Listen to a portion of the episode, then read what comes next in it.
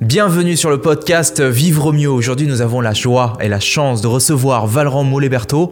Tu Valran, tu es entrepreneur, fondateur d'un groupement d'activités dont Le Crayon, qui est un média de allez, 100 000 abonnés sur YouTube, mais aussi euh, tu as des activités de stratégie digitale, influence, relations presse, personal branding. Euh, est-ce que euh, ma compréhension est bonne, Valran Exactement, bah, c'est moi qui ai la chance d'être ici, Julien, je suis, je suis ravi. Euh, surtout que je suis assez client du podcast et assez client de cette thématique de, développement personnel et de, justement de compréhension de soi et des autres. Et euh, oui, donc en gros, on a le Crayon, donc c'est un média digital. On est même toutes les plateformes, YouTube étant la principale, mais, mais même pas la plus grosse, parce qu'on a, on a plus d'abonnés que, hmm. sur, sur, TikTok que sur YouTube. Et après, on a, comme tu disais, euh, le pinceau. Donc là, c'est création de contenu et influence pour les entreprises. Et le surligneur, qui est personal branding et relations presse pour les entrepreneurs et les personnalités publiques. En gros, le, projet, il est très très simple. C'est de réussir à créer toute une chaîne de valeur et un groupement d'activités, comme tu le formulais, qui se positionne autour du fait de faire en sorte que euh, les, bonnes personnes soient visibles avec les bons messages, sachant que nous, on hmm. se porte assez peu juge euh, du fond du message ou de la direction du message, mais plutôt de sa qualité intrinsèque. Hmm. Valorant, pour donner du contexte, le but de ce podcast, c'est comme tu as dit, en fait, c'est que je, pars à la rencontre de leaders, d'experts euh, et de personnes qui ont côtoyé euh, la réussite, l'épanouissement, pour les interroger et puis analyser un peu euh, comment est-ce qu'ils arrivent à avancer, comment est-ce qu'ils arrivent à rendre accessibles ces clés de l'épanouissement et de la réussite. Est-ce que ça fait, ça fait sens pour toi? Ça fait complètement sens, même si jamais je parlerais aujourd'hui dans ma situation plus d'épanouissement que de réussite. Réussite, il est encore un peu tôt et j'ai l'impression d'être à 5%, même 2% de ce que je veux faire. Donc, euh, donc pour le coup, il est encore un peu tôt. En revanche, sur l'épanouissement, je me suis rendu compte même assez récemment à quel point en fait j'étais très heureux. Donc, hmm. euh, donc euh, voilà, mais après, de toute façon, pour moi, c'est toujours un élastique et toujours une montagne où en fait, il faut être arrivé au, sur un sommet ou sur un plateau pour se rendre compte qu'on est bien dessus en fait. et, et, que c'est très difficile de se rendre compte quand on est dans le, le chemin ou dans la traversée euh, euh, justement de ses objectifs ou de sa quête personnelle. Tu as un peu une forme de, gratitude en fait, hein, de prendre le recul et de pouvoir voir en arrière euh, où on est arrivé et cette forme de, plateau dont tu parlais C'est complètement de la gratitude parce que je pense que on, vit une période assez troublée, assez usante d'ailleurs pour beaucoup de monde. Nous, on le voit beaucoup parce qu'on est dans un média qui est sociétal et politique, donc on est assez proche de l'actualité qui ne sont, qui sont pas toujours très réjouissantes.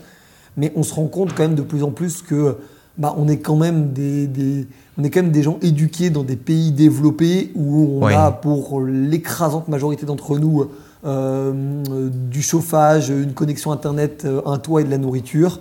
Euh, c'est quand même très très rare à l'échelle du monde d'être dans un pays où 95% des gens ont accès à ça. Même si ça n'enlève hmm. pas qu'il y a 12 millions de personnes sous le seuil de pauvreté en France et qu'il faut vraiment aussi... C'est un sujet sur lequel s'y atteler parce que tu es toi-même, à mon avis, très connaisseur de la pyramide de Maslow. Oui. Et tu ne peux pas débloquer de, quêtes supplémentaires tant que les premières quêtes ne sont pas accomplies. Quoi.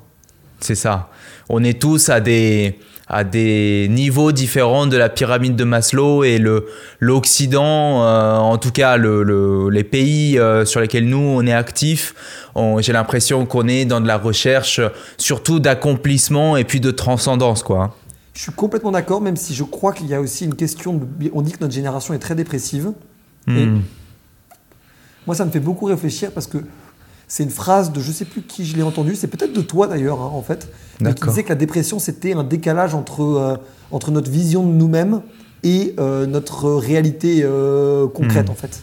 Ou hmm. celle qu'en gros, qu'on voulait projeter aux autres. Et je pense qu'on pourrait aussi le globaliser à la pyramide de Maslow et se dire que une dépression, ça serait quand on est en quête d'un étage de la pyramide de Maslow, alors que l'étage précédent, voire l'étage du dessous, n'a pas été hmm. pleinement répondu. Et je pense que c'est hmm. intéressant de le voir de cette perspective-là, parce que ça permet de se rendre compte que une pyramide de Maslow, c'est quelque chose qu'on doit faire dans l'ordre, en fait, tout simplement. Vrai, et je le dis même très premier degré, on doit le faire vraiment dans l'ordre. Et que moi, je vois beaucoup de gens dans les startups, parce que c'est un milieu que je côtoie beaucoup, beaucoup de nos clients sont là-dedans, où en fait euh, ce sont des stars sur BFM Business euh, la journée et ce sont des gens qui ont des terreurs nocturnes parce que leur boîte ne crache pas assez de cash ou se développe hmm. pas assez vite. donc du coup, tu as d'un côté euh, la quête de transcendance sur BFM Business et en même temps la quête ne serait-ce que de revenus primaires qui est du coup deux hmm. étages d'écart. Et je pense que ça, ça mène vers de la dépression, tu vois. Oui, oui. Et puis on peut se retrouver dans une sorte d'illusion de croire que euh, en allant satisfaire notre besoin peut-être d'accomplissement, euh, on, trouverait quelque part l'épanouissement, le bonheur, là où en fait on n'a pas eu encore l'occasion, la, chance, l'opportunité d'assouvir euh, un besoin un peu plus fondateur, on va dire. Ouais. Ok, ok Valran. Euh, alors peut-être en, introduction, je, me demandais si on, on, avait été complet dans ta présentation ou est-ce que tu voudrais bien te présenter pour ceux qui ne te connaissent pas? Bah, Moi je m'appelle Valran Mouleberto et euh, je me définis comme un entrepreneur. J'utilise même le terme entrepreneur récidiviste que je pique à Mathieu Stéphanie parce que je, trouve, je le trouve assez marrant, je trouve l'expression assez marrante. En gros, j'ai monté du coup le crayon, le pinceau et le surligneur qui fait partie en fait, on va dire, d'un même embryon de, groupe euh, d'entreprise qui a pour but, en fait, du coup, comme on a dit tout à l'heure, de, en gros, s'occuper de la visibilité et en gros, on va dire, de ce qu'on j'appellerait même, on va dire, de, de la viralité par les valeurs et par le message. Et après, à côté de ça, j'ai mené différents projets, dont un qui a été très connu, qui s'appelle Elise, qui est une application euh, qu'on a utilisée pour la présidentielle, qui était une forme de Tinder des programmes électoraux pour, on va dire, matcher, entre guillemets, ou en tout cas établir un classement des candidats en fonction de leur programme. Ça a été un sacré succès parce qu'on a fait 3,6 millions de téléchargements en 3 ah mois. On a été top 1 euh, App Store et Play Store pendant plusieurs semaines. Et euh, on a été contacté par des partis politiques, on a fait euh, plus de 500 couvertures presse, enfin, c'était assez dingue. Et, voilà, c'était une super aventure. Après, là, j'ai monté hmm. un événement avec des potes qui s'appelle la Founders Night, qui réunit des entrepreneurs. Au bout du troisième événement, on était 800 entrepreneurs à la Cigale. Donc ah c'était vraiment un beau succès. On était très À la Cigale Exactement, à la Cigale. Hmm. C'était vraiment une fierté pour, pour, pour moi de, de le faire. Et euh, là, j'ai un petit side project dont je t'avais parlé qui, en hmm. gros, a pour but d'être un outil de gestion de communauté, une forme de, d'entre-deux entre Discord et le groupe Facebook, pour but, en gros, de gérer des communautés de manière plus privée, dont potentiellement la communauté vivre mieux si, si l'outil sera suffisamment performant pour tes besoins. Quoi. Ouais, ouais. Et puis, euh, bah, je pose la question à, aux, aux, auditeurs parce qu'il y en a qui sont qui font partie de l'école et euh, s'ils ont, euh, s'ils ont, moi, je, je, suis ravi de savoir s'ils aimeraient bien changer de plateforme parce qu'aujourd'hui, on est sur Facebook Group et c'est vrai qu'il y a certaines limites, donc ravi de considérer cette application, Valorant. Mais non, mais tu vois, c'est bien, c'est bien la preuve qu'il y a qu'il y a un sujet parce que aujourd'hui, Facebook, c'est une forme d'application un peu Frankenstein où tu trouves à boire et à manger et que nous, en fait, tout notre but avec Clubs, c'est ça le nom de, de, la boîte, tout le but avec Clubs, c'est de réussir en fait à avoir une proposition de valeur qui est vraiment focalisée sur celle du groupe et de la communauté. Quoi. Et puis c'est marrant parce que tu vois, quand euh, je parle de Facebook Group, alors euh, bravo hein, Mark Zuckerberg et Meta pour, euh, pour ce qu'ils ont réalisé, et en même temps j'ai un peu l'impression de le dire à contre-coeur, tu sais, comme si à défaut d'une meilleure application, on est sur Facebook Group. Alors ça signifie, je crois qu'il y, a, qu'il y a un besoin pour des communautés comme nous, de créateurs de contenu, mais pas uniquement, hein, d'éducateurs, de formateurs, etc., d'avoir accès à ce genre de, de services. collectifs. Il, y a, il y a beaucoup de monde qui sont en quête de ça, et donc du coup on va voir Aujourd'hui, on n'est on est, pas très loin d'avoir euh, euh, d'avoir pas mal avancé sur la première version de l'outil et on va commencer à lancer la communication où en fait le but de la communication, ça sera de réussir à construire publiquement le projet. Parce que moi, c'est quelque chose qui me tient énormément à cœur, euh, humainement même, au-delà même du de l'intérêt business que ça comporte. C'est humainement, j'aime beaucoup construire les projets publiquement parce que ça permet à la communauté de se sentir aussi un peu propriétaire du, du, projet et de s'impliquer mmh. réellement parce que je trouve qu'aujourd'hui, il y a beaucoup trop de, logique business à l'ancienne qui en fait hmm. conçoit la psychologie collective, on va dire, de leurs utilisateurs, de leur audience ou de leur communauté comme un rapport, on va dire, très, très télévision. Je produis hmm. émission, tu la regardes et c'est tout.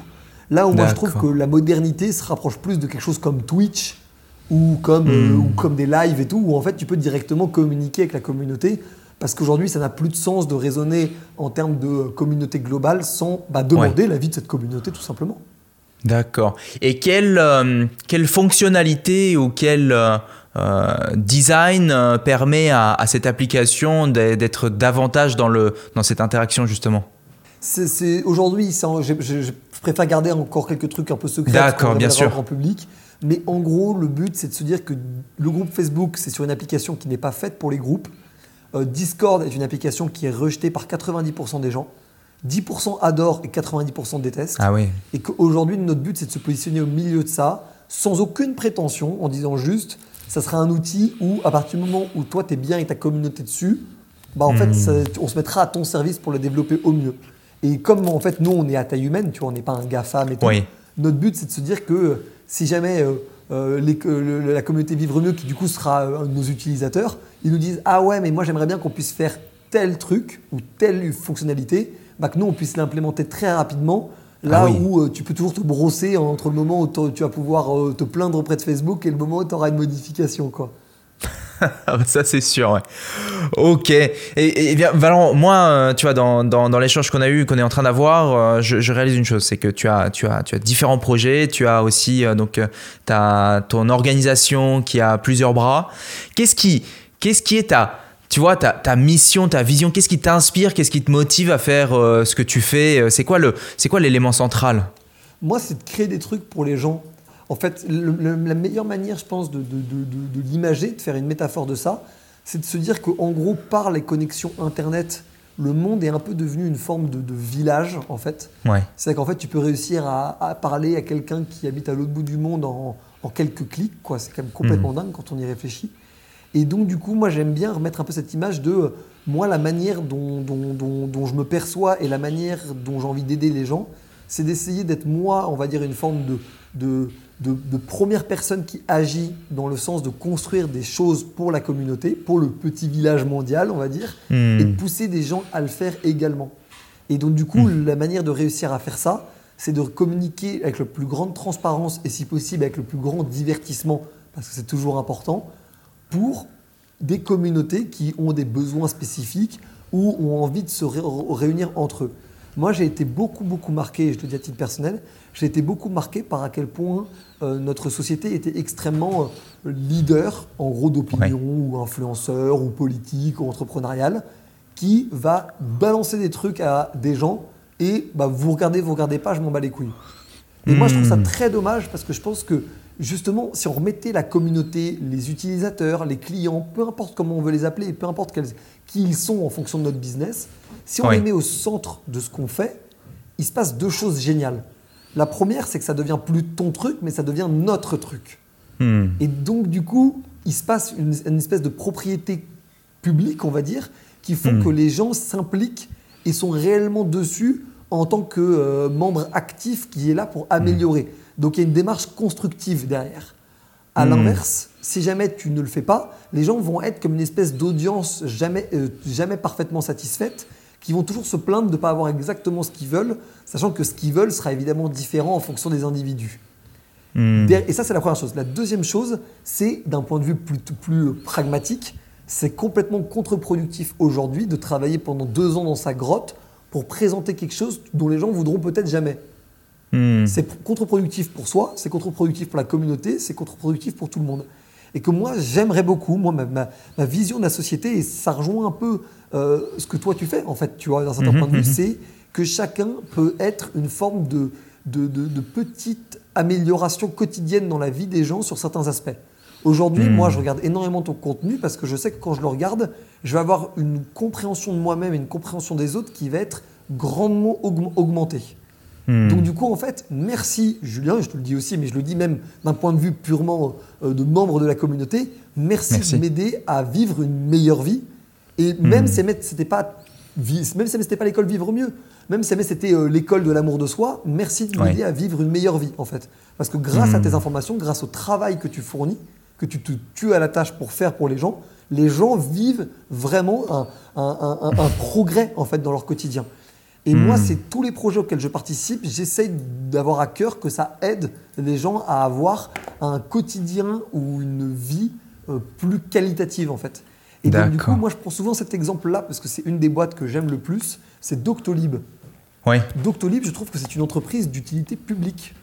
Et donc, du coup, je trouve qu'on devrait aspirer à faire un peu plus de Doctolib et un peu moins de collection de NFT avec des singes, quoi, en gros. Si je peux le formuler comme ça. C'est très bien les collections NFT, hein, je dis pas le contraire. J'ai moi-même quelques NFT, je vais pas cracher dans la soupe, tu vois. Je dis ça plus dans le sens où je trouve que Doctolib apporte une vraie valeur ajoutée à la société. Là où je, je trouve qu'il y a beaucoup de business qui se concentrent sur des trucs beaucoup moins intéressants. Je trouve que les hmm. cryptos apportent une vraie valeur à la société. Quand tu es au hmm. Sénégal et que tu veux faire un virement aux États-Unis, crois-moi que les cryptos, c'est sacrément utile. Ah et, c'est là où moi je trouve, c'est là où je trie en fait, là où ma mission fondamentale, c'est de créer des projets qui aident, euh, si possible, le plus grand nombre de personnes et par le fait de communiquer publiquement là-dessus, pousser des gens à créer également des projets qui aideront la communauté. Hmm. Et, et donc moi c'est ça Ah. ma mission et donc du coup c'est vraiment le fait de ça passe beaucoup par l'action parce que en gros moi ma tagline c'est euh, on a raison de se plaindre seulement quand on agit en fait. Hmm. C'est ça Hmm. un peu moi ma logique. Et, euh, et c'est d'ailleurs pour ça que je peux mettre dans la même case euh, d'après, enfin j'aime autant un rappeur qui fait réfléchir qu'un écrivain qui fait réfléchir.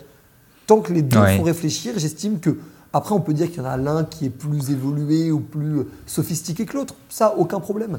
Mais en tout cas, les deux aident des gens à, à vivre mieux, à avoir une meilleure compréhension du monde et tout. Et c'est d'ailleurs pour ça que je trouve même que ta marque est excellente. Parce qu'après, ça peut regrouper beaucoup d'autres sujets que la psychologie individuelle ou la psychologie collective. Oui, oui. Oui, oui, c'est certain. C'est vrai que, bon, euh, le, tu, tu vois, chez nous, euh, dans le futur, on a l'ambition de la volonté de faire venir, par exemple, des nutritionnistes, euh, des personnes qui, voilà, tu vois, de, de, de, de la santé euh, physique, euh, faire faire des euh, dans, dans, dans l'école, qu'ils aient accès à de la sensibilisation, voilà, sur différents sujets comme la santé, etc. Donc, effectivement, c'est une marque un peu ombrelle, comme on peut appeler. Et tu as complètement raison, parce Ouais. que je pense qu'aujourd'hui, moi, je suis vraiment pas très copain avec l'école, à la base. Oui. C'est Ouais. d'ailleurs une des raisons pour lesquelles je suis aussi offensif dans ma communication, parce que c'est les gens qui me connaissent, ou ceux qui me connaîtront pas et qui regardaient, ils remarqueront quand même un truc très clair, c'est que j'ai pas la langue dans ma poche, tu vois. Et je l'ai pas parce que j'ai été vraiment, genre, très très marqué par l'école, que j'ai Hmm. trouvé euh, pas du tout euh, à l'heure de la modernité, en fait. Ouais. Et simplement sur des questions comme tu décris, je ne comprends pas pourquoi il n'y a pas de sensibilisation à la, à la nutrition à l'école, à l'amour de Mm. soi, à la sociabilité, à tout ce que des gens comme toi ou comme Yann Piette ou comme David Mm. Laroche euh, font en fait, comme euh, Boris Cyrulnik. Et je suis, je, suis- je suis très étonné en fait qu'on ne le fasse pas, alors Ouais. que aujourd'hui ça me paraît quand même un peu plus important de développer la nutrition que euh, manger 5 fruits et légumes par jour quoi en fait. Oui, oui. Parce Et je te rejoins. Et, et- et tu sais, euh, ce qui est intéressant peut-être dans, dans cette réflexion, c'est, euh, tu sais, il y, a, il y a cette phrase que je trouve intéressante qui est de dire que tu as beau avoir toutes les connaissances ou toutes les compétences du monde, si tu ne sais pas les communiquer, ça n'aura pas de valeur. Euh, et donc, la question ensuite derrière, c'est donc comment est-ce qu'on va faire pour bah, partager ces connaissances de la bonne manière? Et je trouve que ça rejoint ton, le, une partie de ton projet qui a été cette réflexion sur les innovations, mais aussi la bonne façon de, bah, de- d'entrer en contact avec la communauté comme avec cette application. hein. Complètement. Sachant que moi, je me positionne, en tout cas aujourd'hui, pas du tout comme quelqu'un qui fait de l'innovation de rupture. Ça, je Oui. laisse ça à des cerveaux que j'estime bien plus brillants que les miens. Moi, c'est vraiment de, l'in- de l'innovation euh, sociétale, en fait, euh, sociologique. euh, euh, euh, ouais, sociétale. Je pense que j'ai pas de meilleur mot. Euh, C'est-à-dire, en fait, ça va être. euh, euh, je, je vais jamais être celui qui va révolutionner une intelligence artificielle. Il faut un cerveau euh, dix fois supérieur au mien pour le faire. En revanche, moi, ce que je sais faire, c'est fédérer, créer des- des- un engouement pour des projets et résoudre des problèmes que j'identifie et les résoudre collectivement. Moi, j'ai toujours été absolument subjugué par la pertinence d'un Wikipédia. Et je pense que Wikipédia, aujourd'hui, a été trop peu exploité en termes de modèle. Wikipédia en Hmm. lui-même, c'est parfait. Mais imaginons d'autres Wikipédia, mais des Wikipédia sur, sur la santé mentale, sur les relations humaines, sur, Ouais. euh, sur la, la parentalité, l'éducation. Il y a beaucoup de choses à faire. Où n'importe qui, pour tous les savoirs où il n'y a pas de vérité scientifique absolue, devraient passer par le, un, un filtre de construction communautaire à la Wikipédia. Ça Ouais. serait tellement intéressant. C'est sûr. C'est sûr que, tu vois, si... euh, parce qu'il existe hein, des académies euh, et de la science humaine euh, qui, qui va analyser et comprendre ces phénomènes. euh, de, de- donc pour, pour, pour l'audience, euh, c'est donc pour, pour clarifier, donc on parle de, de compréhension des dynamiques sociales et des interactions, euh, des interactions humaines. hein. Il existe des, des académies qui travaillent sur ça, mais il y a selon moi une, une barrière sur le go-to-market, enfin sur le comment est-ce qu'on on le porte au, au public euh, et notamment en co-construction, comme tu l'as dit, avec, euh, comme, comme un Wikipédia. Si, si, si ce sujet avait été résolu, adressé, euh, on n'aurait pas besoin d'en parler aujourd'hui, je pense. Je, je suis complètement d'accord. Et là où moi je te prends juste un exemple de sujet où tout le monde a sa propre vérité et ça serait intéressant d'avoir de l'intelligence Ouais. collective, c'est l'éducation parentale. J'avais un, un débat avec ma mère euh, ce week-end parce que j'étais j'étais allé la voir. On n'habite pas dans la même ville. J'étais allé la voir et moi, je, je, suis extrêmement reconnaissant envers ma mère parce que ma mère a été absolument admirable avec nous, que ce soit par son éducation, son amour, sa confiance et tout. Vraiment, ça a été une mère vraiment incroyable. D'autant plus que j'étais un mec assez turbulent à l'école, donc avoir une mère qui te soutient là-dedans, c'est quand même miraculeux. Hmm. Et en fait, euh, elle, elle, essaie de comprendre pourquoi euh, on avait un aussi bon rapport. Pourquoi Parce que j'ai un grand frère et une petite sœur. Euh, ma petite sœur qui est d'ailleurs mon associé sur le crayon. Et on se demandait pourquoi les trois enfants ont un aussi bon rapport avec leurs parents. Et on essayait de trouver des points communs à ça. Et c'est très difficile en fait d'en trouver parce que dans, nos amis, dans nos familles d'amis, on regardait et en fait il y avait des, corrélations et d'autres où il n'y en avait pas, donc c'était difficile. Une plateforme de, on va dire de connaissances collectives sur l'éducation parentale serait quelque chose d'absolument génial. Combien de gens seraient prêts à payer des centaines d'euros par an pour pouvoir avoir accès à une plateforme où tout le monde partage son savoir et où le job de la plateforme, c'est de faire de la modération sur ce qui a l'air de fonctionner le mieux ou ce qui sont les pistes de réflexion qui paraissent les plus intéressantes. Oui, ouais. C'est sûr que le, le modèle qui existe actuellement et qui ressemble le plus à ça, c'est des sachants. C'est ouais. C'est des sachants individuels, euh, euh, voilà, ouais. Ou des peut-être des institutions, mais des institutions qui sont quand même relativement. Euh, oui, et qui sont en fait juste un regroupement de sachants, quoi. Ouais, c'est ça, exactement. Exactement. Et, ça, ça m'intéresserait beaucoup. Surtout que moi, je, comme je te, comme je te, l'ai dit plusieurs fois en, privé, mais moi, je suis assez passionné par la psychologie individuelle. C'est d'ailleurs pour ça que je suis très, très client de, de, ce que tu fais. C'est parce que je trouve que c'est des sujets qui vraiment n'ont pas été abordés à l'école. Moi, j'ai appris la séduction et la sociabilité parce que avant d'être une grande gueule très euh, publique, j'étais aussi un mec assez, euh, assez renfermé. J'étais très en décalage avec, euh, avec les gens de mon âge. Et hmm. il y a deux choses qui m'ont sauvé la vie par rapport à ça. La première, c'est mon grand frère, qui du coup, en fait, par mimétisme, m'a créé un comportement par défaut qui, je le savais pour lui, fonctionnait, donc a permis de mmh. fonctionner pour moi. Donc ça m'a mmh. permis, moi, par mimétisme de mon grand frère, qui était quelqu'un de très populaire et tout, de devenir moi-même très populaire juste en, copiant tout simplement son comportement. Et après, derrière, ça a été YouTube en la personne notamment de, deux chaînes notamment que je recommande aux gens s'ils ne les connaissent pas, que sont Yann Piet et Charisma on Command. Hmm. Ces chaînes-là m'ont fait, fait 50% de mon éducation, enfin, euh, euh, pas sociologique, euh, de sociabilité quoi en fait. Ouais, ouais. C'est dingue, c'est c'est dingue. Est-ce que tu peux dire que ça, bah, ça a quand même apporté un boost considérable quoi, dans ta, dans ta vie perso? je pèse mes mots, ça a changé une partie de ma vie. Ouais. Je ne serais pas le même mec sans ça aujourd'hui.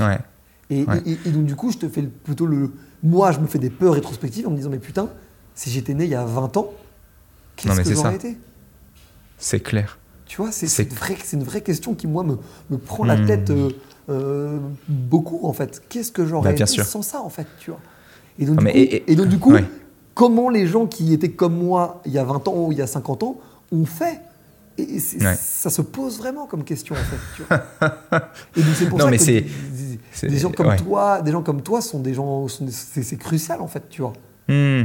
Non mais c'est vrai parce que tu vois, tu prends. Euh, tu prends euh, le niveau de, allez, d'épanouissement de pyramide de Maslow assouvi euh, par personne, et puis tu fais la somme de, de, toutes ces personnes, ça fait une société. Ça fait quand même une société de gens moins malheureux, quoi en tout cas avec des besoins un peu plus satisfaits. Euh, et c'est, moi, je trouve ça, je trouve, que ça a une vraie valeur. Alors, je suis, c'est vrai, je te rejoins complètement. En fait, c'est peut-être ahuri, enfin étonné, euh, euh, bon, parfois un peu de la colère, mais canalisé sur le fait que pourquoi est-ce que on ne voit pas la, le trésor que c'est? Pourquoi sociétalement on ne voit pas autant le trésor que c'est? Je crois qu'on dit la même chose. Hein ouais, mais c'est sûr, et c'est complètement dingue parce que aujourd'hui, un, une Juliette Funès passe plus de temps à essayer de démonter le développement personnel qu'à essayer de, le reconstruire ou de le co-construire.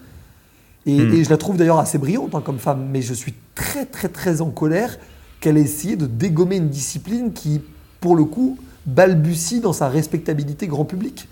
Et je trouve ça terrifiant qu'une femme aussi intelligente qu'elle euh, ait, pas essayé de se dire euh, comment je peux réussir à... Euh, à aller euh, faire des trucs avec des David Laroche, avec des Julien Kim, avec des euh, Boris Cyrulnik, au lieu de juste de créer un pamphlet grand public pour être invité sur des plateaux télé, quoi.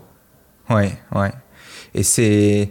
Et du coup, en fait, du coup, en fait, le mhm. move, pourquoi il est comme ça Et je, ne l'attaque pas elle particulièrement, hein, elle est très brillante, mais bah en fait, c'est parce que du coup, elle, en se positionnant comme ça, ça lui permet de bosser avec des entreprises et des directrices et directeurs de ressources humaines plutôt qu'avec des individus. Parce que du coup, quelle est la finalité de ça? Les tickets qu'on va payer sont plus gros. Oui, oui, oui. C'est, c'est, c'est, c'est, très.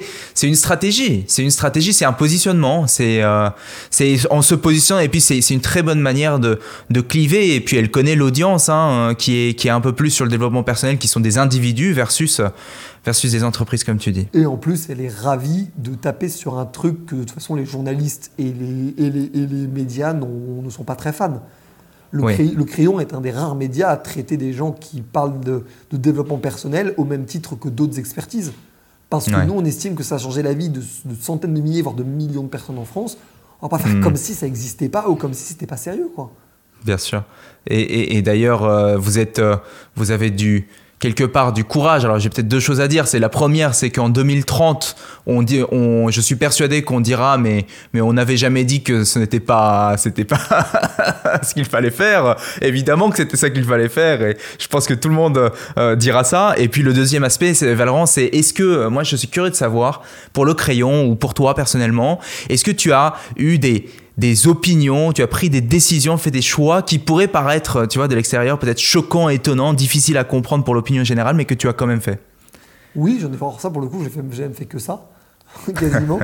j'ai monté ma première boîte quand j'avais 17 ans, j'étais encore au lycée, j'étais au milieu de ma terminale, et euh, parce que j'avais un instinct très très fort. J'avais déjà commencé à gagner un peu d'argent en faisant des achats-reventes de coques d'iPhone, de quelques objets un peu dans ce style-là des objets que tu pouvais toucher pas très cher et que tu pouvais réussir à revendre un peu plus cher, en gros. Et donc, je me suis hmm. lancé dans l'événementiel par le biais d'un ami qui, a, qui, en a créé une société avec euh, un, un, de ses anciens patrons dans l'événementiel. Et on a créé une société à trois, euh, un tiers, un tiers, un tiers. Et en fait, tout comment la manière dont ça s'est structuré, et c'était vraiment passionnant par rapport à ça, c'est que moi, j'avais vraiment, du coup, à ce moment-là, fait ce choix de me dire, je suis prêt à avoir des bien moins bonnes notes à l'école et au bac, parce que je crois que c'est là que je dois aller. Je crois que c'est là où je suis censé aller. Et ça a été un choix extrêmement euh, difficile. Euh, qui a rapidement été validé parce qu'on a rapidement fait de l'argent, donc du coup c'était facile hmm. de le justifier. Mais j'avais, enfin moi du coup j'avais des, des soirs où en fait je faisais la comptabilité euh, d'une soirée à 5h du mat, je rentrais chez moi, je dormais une heure, je prenais une douche et j'allais en cours. Hein. C'était quand même ça aussi mon, mon, mon, quotidien, tu vois. Et D'accord. Je me suis retrouvé à être un des deux seuls de mon lycée à ne pas avoir de mention au bac. Et donc, du coup, à me faire un peu dégommer par tout le monde, mon lycée, mes parents et tout ce que tu veux. Mais en fait, j'ai continué et j'ai continué là-dedans, j'ai persévéré et j'ai revendu ma société à 19 ans. Pas des sommes hmm. de dingue, hein, vraiment, c'est pas des sommes de start-up, mais, mais, hmm. mais vraiment euh, des chiffres qui te mettent quand même très, très, très à l'aise pour cet âge-là. Et, hmm. euh, et je me suis rendu compte à ce moment-là que j'avais en fait déjà lancé ma vie. Versus des gens qui étaient encore en prépa, qui vont faire de brillantes études et prendre des très gros salaires à la sortie. Il n'y a, pas de problème hein, là-dessus. Hein. C'est un très bon choix de leur part. En revanche, ça n'aurait pas été un bon choix pour moi. Et c'est super difficile quand on est dans des milieux, nous étions dans des milieux un peu bourgeois, tu vois, où ça se hmm. regarde beaucoup, où beaucoup de gens se comparent et tout. C'était très difficile pour moi de faire ce choix-là, alors que euh, les choix moyens de mon entourage, c'était euh, prépa et grande école, médecine, euh, droit, enfin ce genre de choses. Et que moi, je me suis toujours défendu avec mon argument massu, qui est que bah, je gagnais plus d'argent que tout le monde à ce moment-là. C'était mon seul hmm. argument. J'étais obligé d'aller sur ce terrain-là, parce que sinon, j'avais aucune justification de mon choix. Et donc, du coup, j'ai pu faire la Sorbonne à côté, qui me prenait très peu de temps. C'était génial. Mais ça, ça a été un vrai choix quand même de me dire, je ne vais pas chercher à faire une, des meilleures écoles ou une des meilleures études de France, même si en fait la hmm. Sorbonne est considérée comme telle, donc tant mieux. Mais hmm. je vais d'abord me concentrer sur mon entrepreneuriat, qu'est-ce qui me passionne, qu'est-ce qui me fait vibrer. Et je me suis rendu hmm. compte d'un truc très récemment. D'ailleurs, j'en ai, je, je, me suis rendu compte vraiment, c'est, euh, c'est on m'a posé la question dans un, dans un podcast euh, et ça m'a fait, euh, je m'en suis rendu compte de ça. On m'a, posé la question de qu'est-ce qui, quel est le truc, quel est le truc qui t'a rendu le plus heureux ces dernières années, tu vois? Ok.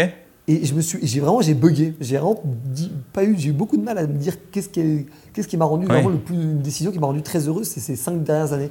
Et en fait, je me suis rendu compte que c'était de plus faire d'études, d'avoir terminé les études, d'avoir terminé l'école et de plus y retourner. Et je me suis rendu compte mhm. à ce moment-là à quel point j'avais détesté ça. Et, et c'est pas euh, une école en particulier, hein. j'en veux pas à mon école, j'en veux pas à la Sorbonne. D'ailleurs, la Sorbonne, j'ai même beaucoup de choses de très bien à dire dessus. C'est plus mhm. vraiment, en fait, je me suis rendu compte que c'était vraiment pas mon truc. Et je pense qu'il y a mhm. beaucoup de gens qui ressentent ça Et donc, du coup, moi, je recommande à ces gens-là pas du tout d'arrêter les études. C'est, à mon avis, une sacrée mauvaise décision que de faire ça. En revanche, de faire le strict minimum, de faire le, le, le, le taf qu'on te demande de faire pour avoir 10 ou 10,5. Et après, Ouais. derrière, de développer des projets qui nous passionnent. Surtout que, euh, en fait, aujourd'hui, il est de plus en plus facile de réussir à gagner quelques centaines ou quelques milliers d'euros par mois à son Hmm. compte dans différents domaines. Hmm.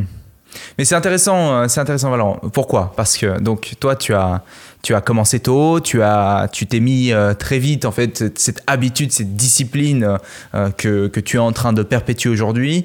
Puis avec le crayon, tu as rencontré des centaines de personnalités qui aussi font avancer les choses. Tu as tu as appris plein de choses sur le tas, enfin sur le tas, enfin sur sur avec ces rencontres. Et puis et puis du coup, je voulais je- ce que je veux te demander c'est si ce que tu as appris, enfin en tout cas tu étais heureux de, sortir de l'école, qu'est-ce qui aurait pu, qu'est-ce qu'on aurait pu euh, t'apprendre à l'école Euh, Qu'est-ce qu'on aurait pu te partager Quelles expériences tu aurais pu faire à l'école qui t'auraient permis de mieux apprécier euh, ce, ce processus? Bah, moi, je vais te décrire l'école qui aurait été idéale pour moi. Je ne sais pas à quel point, de une, c'est faisable, ou de deux, cette école-là pourrait exister réellement dans la réalité. Mais si un jour, je devais faire une école pour, moi, en fait, adaptée à mes besoins, je créerais une école un peu chère, j'assume, mais quitte à ce que tu fasses des prêts étudiants, hein, mais une école un peu chère, une école qui coûte, je sais pas, on va dire 3 000 ou 6 000 euros l'année, ou même peut-être même 10 000 euros l'année, un truc un peu cher, tu vois Hmm, hmm.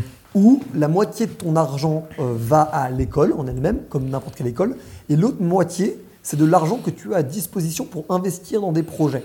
Et en fait, toute l'école, c'est sur trois ans, en fait, et c'est sur des cycles où, en gros, tu trouves une idée ou un projet avec des associés ou des, ou des, ou des partenaires, avec Ouais. qui tu développes ton idée, et en fait, tu développes ton idée avec des profs et des coachs et, des, et des consultants qui sont à ta disposition, et c'est d'ailleurs pour ça que tu payes l'école Hmm. pour t'aider à développer ton business.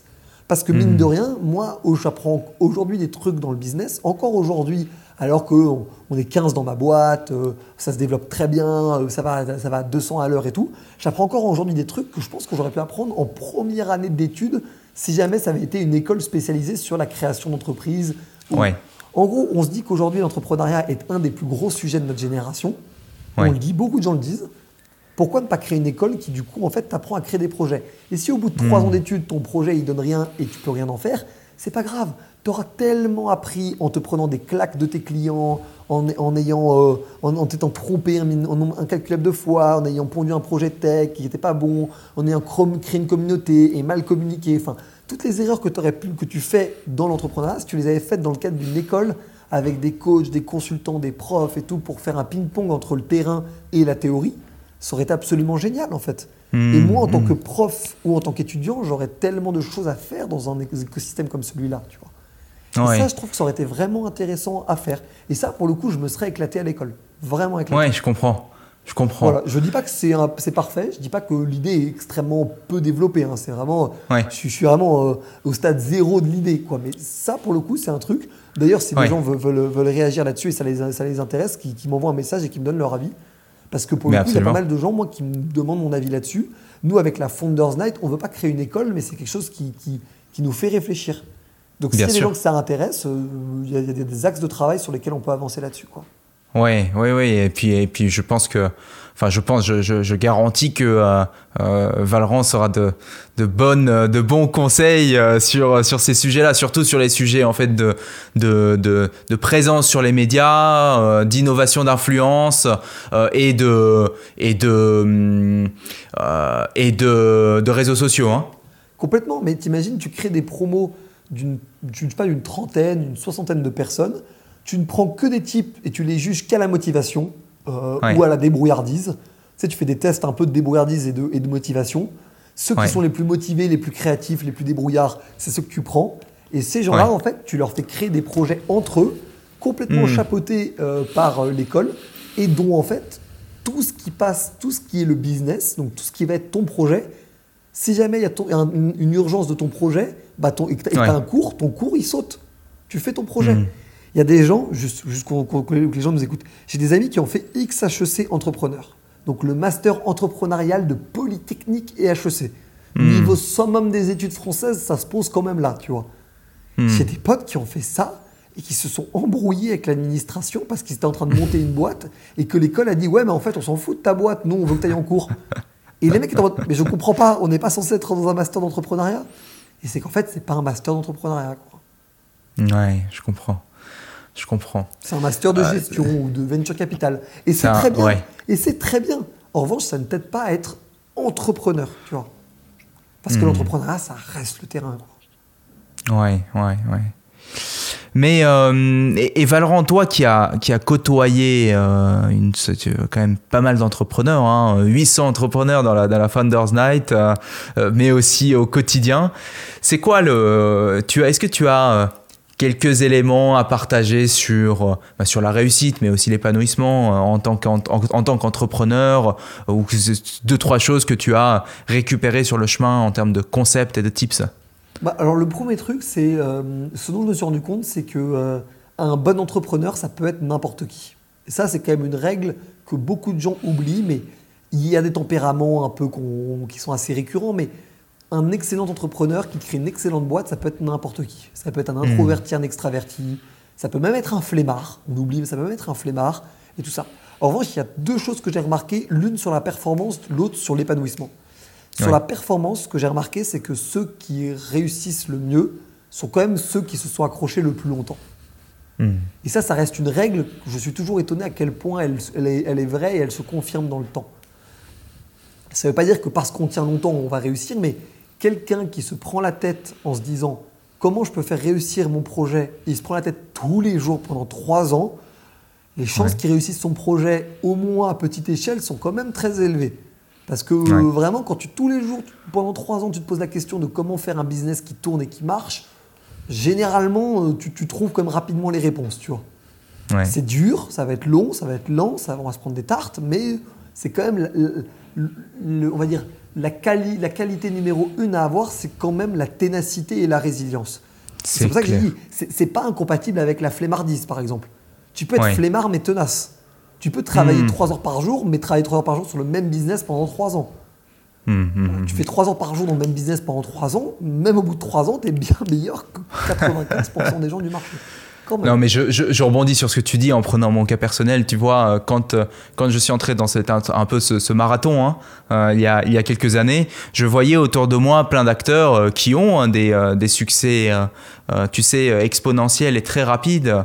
Et, et, en même temps, en fait, ça fait des pics, c'est en dents de scie. Et parfois, ils stagnent. et, et c'est étonnant de voir la quantité de gens, en fait, qui, qui partent ça, ça vient, ça part, et, euh, et tu, une grande partie, euh, je ne sais pas si c'est de l'abandon, parce que parfois c'est aussi des changements de priorité ou des changements de, de, de, bah de, de, cap, hein. mais en tout cas, euh, j'ai l'impression, comme tu dis, que le la facteur clé de succès de, de continuer de jouer, c'est juste primordial. Complètement, et c'est vraiment régularité, ténacité, et je vais prendre un exemple. Il y a un mec qui s'appelle Adil Mania qui a monté un média qui s'appelle Startup au calme. Ça fait deux ans et demi que ces chiffres sont en faible croissance et que c'est difficile, alors qu'il se donne un mal de chien. Et là, ça hmm. fait depuis quelques semaines qu'il a lancé un format qui s'appelle Un jour une start-up, qui est le format que moi, je pense qu'il aurait dû faire depuis le début, mais c'est ah très difficile hein, de savoir que c'est celui-là que tu aurais dû faire depuis le début. Et depuis qu'il a fait ça, il a dû faire x2 sur ses abonnés en quelques semaines. Ah, ouais. Et c'est hmm. bien la preuve qu'il s'est pris la tête tous les jours en se demandant comment le faire. Il a testé plein de trucs et au bout d'un moment, bah, tu tombes sur le bon truc et ça marche. Et sur l'épanouissement personnel, euh, c'est un truc qui est très facile à dire et beaucoup plus difficile à intérioriser, mais que je trouve très vrai, c'est ne pas chercher à vivre la vie de quelqu'un d'autre. Ne pas chercher hmm. à juger son succès en fonction des critères de quelqu'un d'autre. Quand on est dans l'entrepreneuriat, on a tendance à dire que la métrique numéro une et la plus importante, c'est l'argent. C'est plutôt vrai sur le principe. Ceci étant dit, il y a des gens qui ont besoin de 100 millions pour se sentir bien, il y a des gens qui ont besoin de 100 000 euros pour se sentir bien. Ça, hmm. pour le coup, il ne faut pas se juger soi-même. Il ne faut pas penser qu'on a un moins bon entrepreneur parce que notre ambition ou notre objectif est moins élevé. C'est complètement faux. Le but de l'entrepreneuriat, le but numéro un, c'est de passer ses journées sur quelque chose qui nous passionne. Enfin, moi, je le vois hmm. comme ça. Si jamais quelqu'un, euh, on va dire, perd un peu de passion à faire ce qu'il fait pour avoir de meilleurs résultats, faut être certain du pari. Parce qu'en fait, tu, vas, hmm. tu vas t'aliéner. Par exemple, les gens qui recrutent parce qu'il faut recruter, alors qu'ils n'ont pas envie de recruter. Ou l'inverse, les gens qui vont se dire euh, ouais, euh, faut euh, traiter tous les clients parce que c'est comme ça qu'un entrepreneur. Non, faut faire exactement ce qu'on veut en pleine responsabilité et s'aligner sur ce qui- sur ce qu'on souhaite faire. C'est-à-dire que Mhm. toi, dans ta situation actuelle, Julien, je te prends juste ton exemple à toi, mais dans ta situation actuelle, tu peux te dire, en fait, je vais essayer de monter un groupe de développement Mhm. personnel et de développement humain qui va avo- avoir 1000 salariés dans 10-15 ans, par exemple. Ouais, Et c'est ouais. tout à fait envisageable avec cette marque Ombrelle Vivre Mieux. Ou tu Mhm. peux très bien te dire, moi je suis content, on est une petite dizaine et on gagne des, des- on fait des plutôt gros tickets et je me prends pas plus la tête que ça et je fais des tours du monde, je vis ma belle vie. Et les deux sont ok, les deux sont Ouais. bien. En revanche, ils doivent, ils doivent être alignés avec quelles sont toi tes aspirations profondes. Moi je le sais que je suis plutôt quelqu'un qui a une ambition qui est d'abord une ambition. Enfin, l'entrepreneuriat c'est d'abord une affaire d'ambition avant d'être une affaire de liberté. Oui. Donc du coup, je sais que pour moi, une décision, elle va plutôt être prise sur à quel point ça fait grandir mon business. Mais parfois, je me retrouve à faire des semaines où je, Ouf, là c'était là c'était dur là là là, là, c'était dur tu vois. Et donc ça te fait reconsidérer non, mais ça te rappelle que c'est pas un hasard que des gens souhaitent pas avoir trop de problèmes et juste gagner le maximum d'argent avec le minimum de temps passé quoi. Hum, hum, Et il faut être très humble par rapport à ça. Je pense que le meilleur moyen d'être heureux, c'est de surtout pas chercher à jouer à un jeu qui est pas le sien. Hmm. Ok, donc tu as dit deux points. Le premier qui était vraiment la ténacité et la régularité, euh, surtout sur l'aspect réussite, et puis sur l'aspect épanouissement, qui était être en aliment, savoir ce qu'on veut et jouer son propre jeu et non celui d'un autre. Exactement. Et je le dis parce que moi, je suis quelqu'un. C'est un discours de Simon Sinek que je recommande aux gens de regarder s'ils ne le connaissent pas. C'est un- une espèce de philosophe moderne américain. Ils appellent ça conférencier, mais moi je dis philosophe moderne. Et en gros, il expliquait que euh, les business se définissent en deux catégories ceux qui jouent à un jeu infini et ceux qui jouent à un jeu fini. Ceux qui jouent à un jeu fini, ils cherchent à être numéro un. Sauf que lui, il questionne numéro un de quoi? Dans quelle temporalité? Et selon quels critères? Hmm. parce que c'est difficile à dire. Et en fait, c'est très dangereux de faire ça parce que ça veut dire qu'en fait, ton référentiel de succès dans ton jeu fini, c'est les autres. Je Hmm. suis bien dans mon business, mon business est florissant parce que je suis numéro 1, ou numéro 2, ou numéro 10, peu importe. Mais donc en fait, c'est un rapport aux autres. Un jeu infini, c'est le but, c'est d'être toujours dans le jeu. C'est d'avoir au moins toujours le- les jetons pour faire au moins une partie de plus. Hmm. Et il prend ces exemples-là en disant que Microsoft est plutôt une boîte qui joue un jeu fini et Apple un jeu infini. Ah Il oui. dit- il, il prenait cet exemple-là, donc euh, c'est- pas moi qui dis ça, c'est lui qui dit ça. Ouais. Il disait euh, Je vais voir des, des, euh, des- des top exécutifs de Microsoft et je leur dis Ouais, le dernier produit Apple, il est absolument extraordinaire, je sais pas si vous l'avez testé.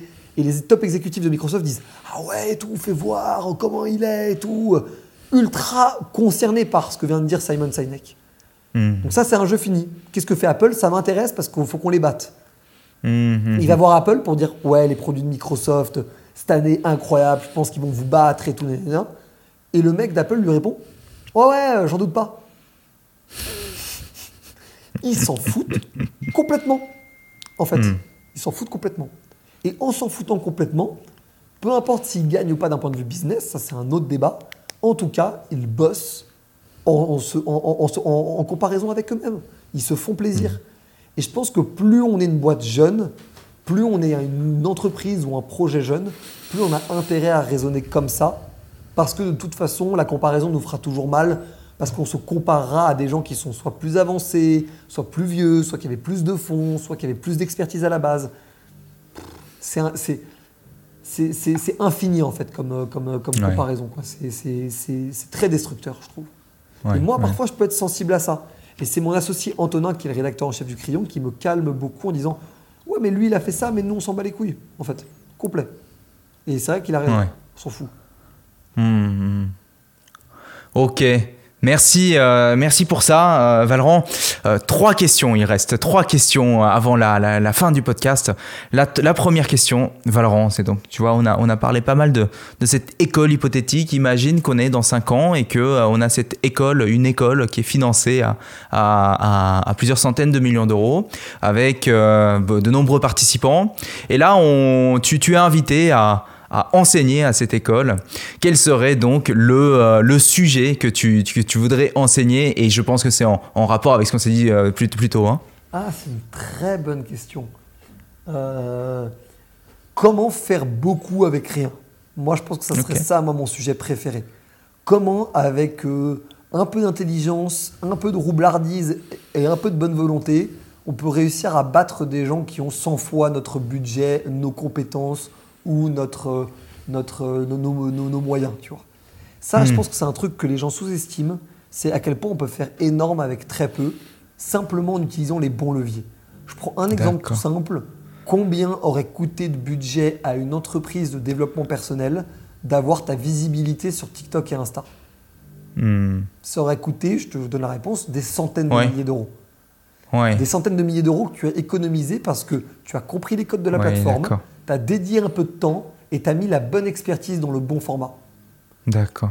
Et ça, pour le coup, c'est un truc que je trouve que l'éducation, notamment des élites en France, ne sensibilise pas du tout les gens à ces pratiques-là, qu'on appelle dans l'entrepreneuriat euh, des pratiques bootstrap. Qui veut hmm, dire, en gros, bootstrap, c'est un terme un peu militaire pour dire, en gros, on va faire ça, euh, on n'a rien, mais on va le faire quand même, tu vois, en gros. Hmm, et hmm, ça, c'est un truc que je trouve extrêmement intéressant. Et beaucoup trop de gens, quand ils pensent à l'entrepreneuriat, ils se disent, bon, on va faire une plaquette et on va lever des fonds. Ouais, mais non, en fait, fais déjà le max que tu peux faire et une fois que tu n'as plus d'argent pour le faire, là, tu vas demander, tu vas demander des fonds. Avant, pourquoi moi je, moi, je suis un mec qui investit dans quelques boîtes. C'est des, des, des, montants très faibles par rapport à des gros fonds d'investissement et tout, mais du coup, je vois des projets passer. Le nombre de projets passés où, si j'avais été à la place des entrepreneurs, je serais déjà allé dix fois plus loin avec le même budget et la, même temporalité. Parce qu'en hmm. fait, le sujet de lever des fonds, c'est un sujet surtout quand tu dois attraper un marché avant d'autres personnes. Tu vois? Si jamais, je sais pas, on se dit que, euh, euh, par exemple, typiquement, la, livraison de nourriture avec Gorillaz, mhm. Cajou, C'était une course. Et tout. Ça, pour le coup, bah, faut se positionner vite parce que euh, mhm. sinon, tu, tu, ça va être trop difficile de, s'installer sur le marché. Donc là, oui, il faut lever des fonds, même s'il n'y a même pas de, de, plaquettes, on s'en fout, juste on lève des fonds, on y va. En revanche, sur des projets où il y aura toujours un marché, non, non. D'abord, fais le max, montre que ça marche avec zéro. Et si ça marche avec zéro, ça marchera beaucoup avec 100, euh, 10 euh, millions, quoi, tu vois. Quelque chose me dit que euh, si un auditeur là se tournait vers toi, t'envoyait un DM sur ce sujet, tu aurais déjà des billes et on n'aurait pas besoin d'attendre 5 ans.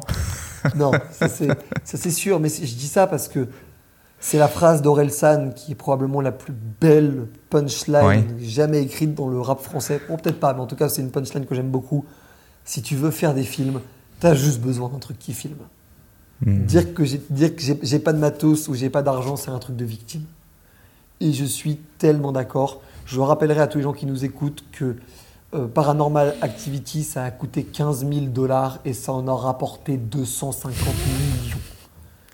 Voilà, ça paraît important de le rappeler. Aujourd'hui, tu peux, encore plus aujourd'hui qu'il y a 30 ans, tu peux faire des miracles avec rien. Faites d'abord des miracles avec rien et après demandez aux investisseurs s'il y a besoin, parce que parfois il n'y aura même pas besoin, de vous mettre de l'argent pour que ça arrête d'être un miracle mais que ça devienne une normalité. Quoi. Hmm. Ok. Deux questions. Euh, l'avant-dernière donc, est-ce que tu as une lecture, une personnalité, une chaîne YouTube, un podcast à nous partager? Je vais t'en mettre deux parce que j'en ai découvert un récemment.